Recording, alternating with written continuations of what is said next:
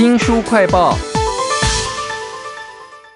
一个出身历史的作家啊，他在前半生的时候写的是精彩的科幻还有推理小说，他放任他的想象。到了后半生呢，又回到他的老本行了，把他当年硕士论文他最熟悉的南北朝的历史啊，写得像小说一样的精彩。为您介绍叶延都老师他的两本书，让我们来到南朝，以及让我们来到北朝。叶老师您好，呃，主持人好，听众朋友们大家好。讲到那个南北朝哦，其实对我来讲是一个非常痛苦的经验。那个时候哦国中好混乱啊，我完全背不起来。可是您可以在爬出这些南北朝战争的严谨的史料当中，加入了很精彩的故事。例如说，当时的外交使节，他们见面的时候呢，要维护自己皇帝的面子，所以要呃很文雅的对骂。好了，怎么做到这种事情的？哦，南北朝时代双方对立嘛，有的时候会打仗，那不打仗的时候呢，要互派外交使节。互派外交使节是一个非常重要的事情，因为把对方啊整个政府机构给搞清楚，从皇帝的个性、对方重要官员，甚至于说可能被派来接待的那些人，通通都要搞清楚。那当然，临机应变是不用说了。当时双方除了外交上的礼仪以外，呃，有的时候还会举行各种比赛，哎，从骑马射箭这个武的，呃，下围棋啊、吟诗啊、作赋这些。所以说呢，呃我们这个使节团里面也要准备这些啊，各路高手，以备不时之需。都是为了君主的面子哈。甚至我看您书里还有一个例子是，有一个谈判代表，他后来回去就中风了，啊，对，压力好大。啊，对，那显然如此。在这个让我们到南朝，让我们到北朝这两本书里头，我看到很多都是皇帝还有皇后他们的残暴荒淫的事件。太精彩了，以至于我觉得说，为什么好像没有什么影视作品在改编哦？如果真的有这种作品，一定收视率非常高啦。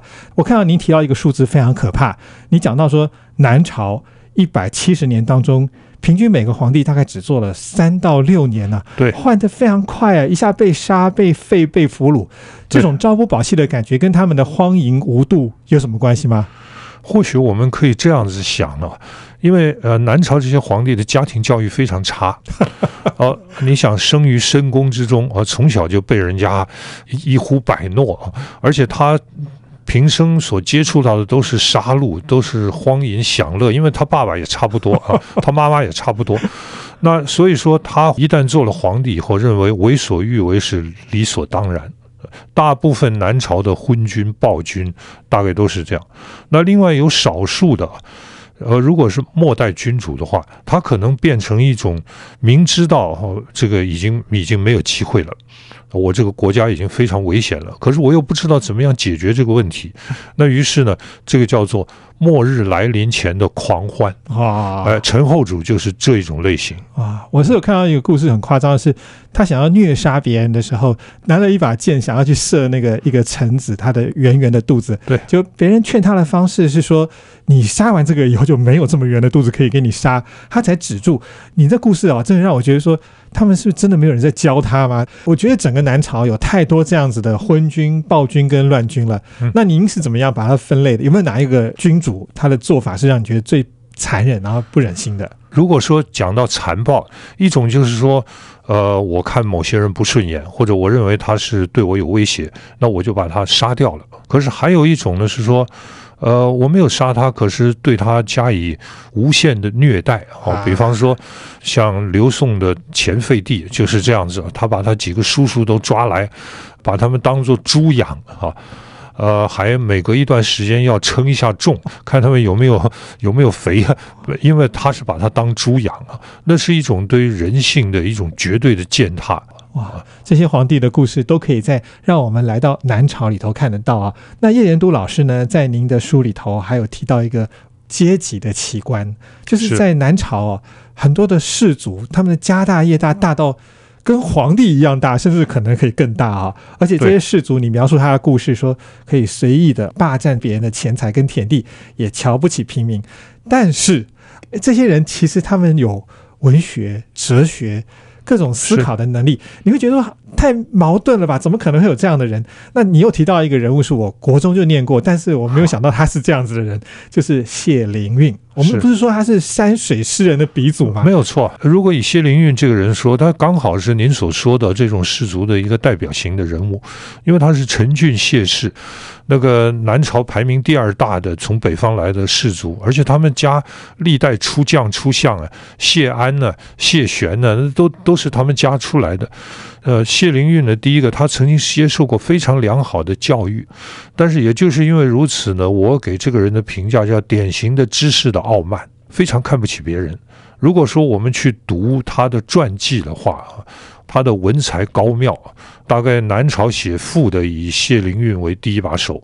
可是另外一方面呢，呃，你要说他是一个恶棍也可以啊，呃，比方说贪污啊、残杀部下、仗势欺人、勒索、废弛公务、破坏环境、骄傲自大，哎，最后想要造反。哦，因为南朝的皇帝出身都比较低微，那所以说对于这些世家大族啊，他也需要取得他们的支持。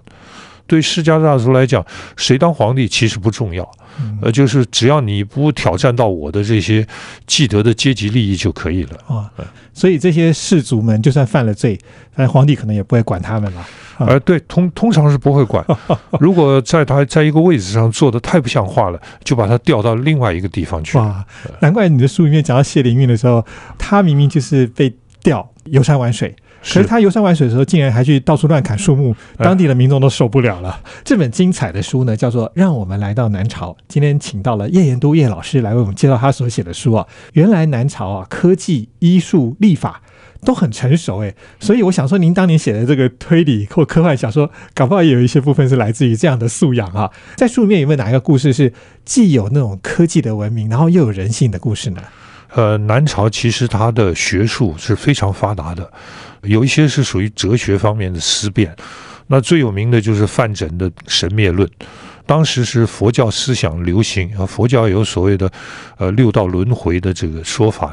那么范缜先生认为没有，于是就写了这个东西。他最有名的理论是，形体就像刀，灵魂精神的力量就像刀刃的锋利。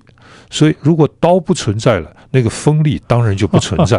哦，非常有趣的一种哲学思想啊。啊，那讲到这个实物面啊，当时那个呃呃机械工程也蛮发达的。祖冲之哦，这位先生他除了计算圆周率三点一四一五九二，他最后呃决定的圆周率是在三点一四一五九二六跟三点一四一五九二七之间哦。